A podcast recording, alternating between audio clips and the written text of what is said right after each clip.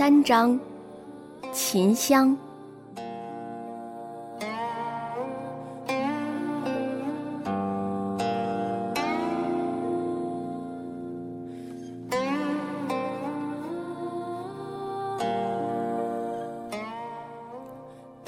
一个地方的整体文化条件，对于中国古琴艺术的发展至关重要。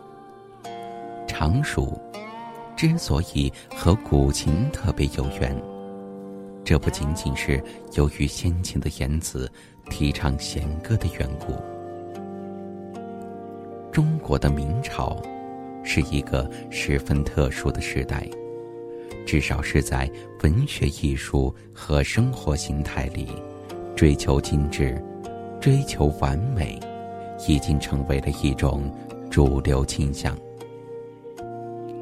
仅以江南为例，昆曲兴于鱼米之乡，园林胜于深宅大院，家具成于秀丽古雅，便足以说明这一点。后来，我们的常熟更是出现了虞山琴派、虞山诗派、虞山画派以及虞山印派，尽都具有着与那种主流倾向相对一致的追求。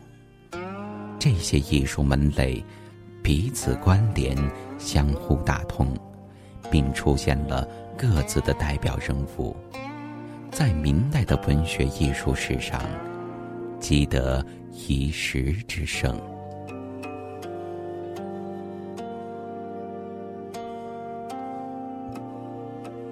古琴的艺术只有明一代，亦可谓流派纷呈，仍是由于发生于常熟的虞山琴派尤其别开生面，所以。虞山琴派所倡导的清悲淡远的清风，对于当时和后世，都产生了非比寻常的影响。严天池，虞山琴派的创始人，熟念于诗词歌赋，经历过关海风涛，是典型的文人士大夫。后来，致仕还乡，专于琴道，隐逸于自己的云松巢。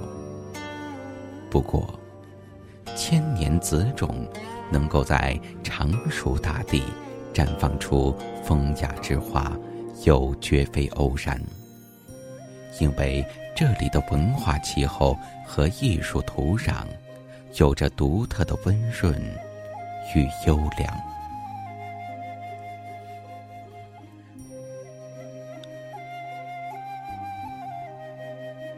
三千多年以前，泰伯与仲雍兄弟自北地南来，与当地的先民共同创造了古无沃野的文明。因为仲雍又名于仲，死后又归葬于这一片葱茏的山路，所以这里便叫做了虞山。虞山的“虞”字。也就有了与地名相同的含义。据当代作家陆文夫先生考证，在兵危害下之际，那位与楚霸王拔剑一别，却依旧征袍冷艳的虞姬，也是我们常熟人。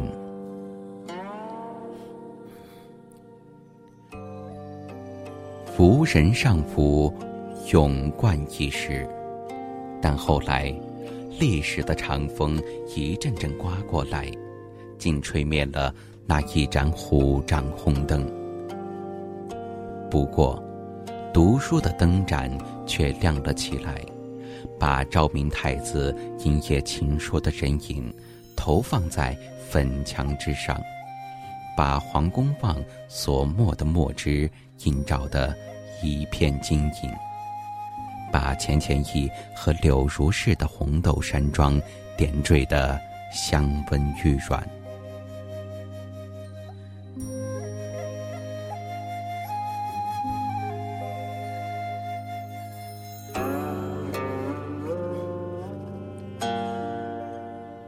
读书的席上至于常熟已几近情有独钟。